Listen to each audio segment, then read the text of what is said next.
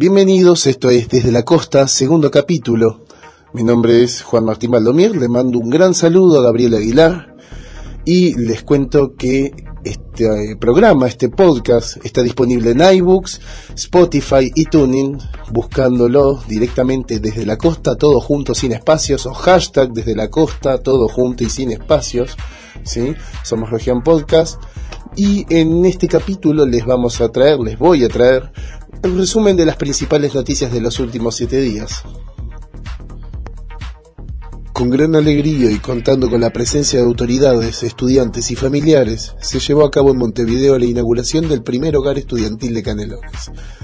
Este espacio tiene como objetivo hospedar a jóvenes del departamento que se encuentran realizando sus estudios terciarios en instituciones educativas públicas de la capital para que tengan la oportunidad de continuar con los estudios de enseñanza superior.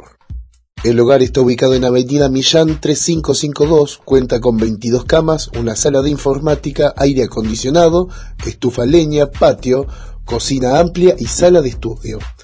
Además, en un futuro se abrirán 20 cupos para usuarios diurnos para que todos aquellos estudiantes que tengan horas puente entre una materia y otra puedan acceder al lugar para no estar tantas horas en la calle. Los 14 estudiantes que ingresan este mes al hogar fueron seleccionados en función de un reglamento estricto a través de un comité evaluador. Uno de los requisitos para acceder es tener el 50% de las materias aprobadas por año.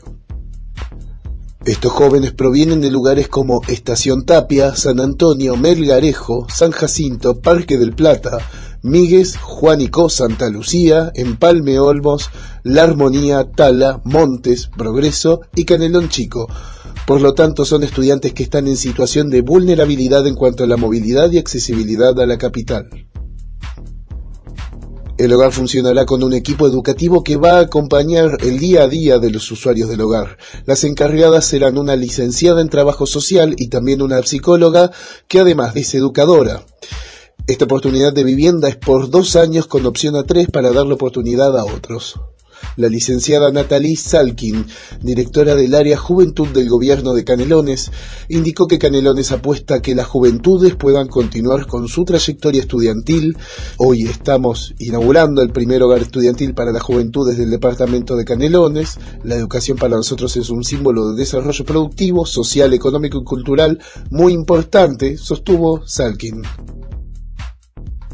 Canelones tuvo la tasa más baja de votación para el pre-referéndum de la Ley Integral de Personas Trans, con un 7,3%. La iniciativa del diputado suplente del Partido Nacional, Carlos Iafiliola, naufragó en 18 de los 19 departamentos del país y solo Rivera llegó a los votos necesarios, un 25% del total de los habilitados, para la segunda instancia. El domingo votaron 673.000 uruguayos de los 2,7 millones de habilitados según la Corte Electoral y salvo Rivera, la mayoría de los departamentos no superó el 10%. Si bien la mayoría de los votantes se concentraron en Montevideo, ya que es el departamento con mayor densidad de población, la capital del país no llegó al 8% de los habilitados. En total votaron 83.215 personas, lo que representa un 7,9% del padrón. En Canelones estuvo la tasa más baja de votación con 7,3%, lo que significaron 29.729 votos. El podio de los departamentos ordenados por votos lo ocupa Rivera con 22.610 votos y fue el único en llegar al requisito estipulado del 25% del padrón electoral. En votos lo siguieron Salto con 19.143, Maldonado con 15.242 votos y Paysandú con 13.157 votos.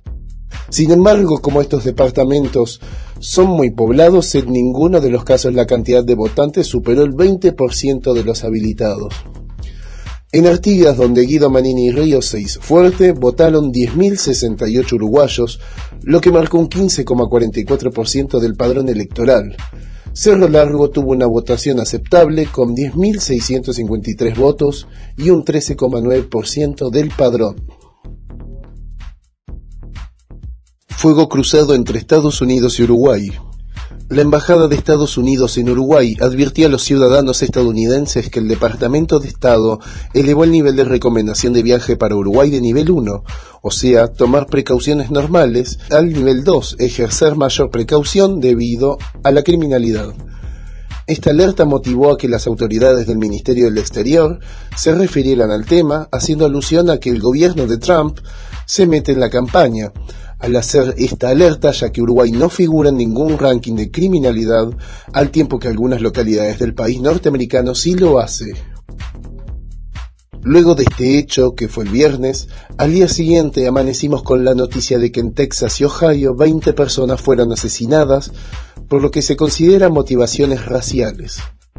Los estadounidenses amanecieron conmocionados después de que dos tiroteos masivos dejaran 29 muertos en Texas y Ohio y revivieran el debate sobre el acceso a las armas de fuego y la retórica incendiaria de Donald Trump.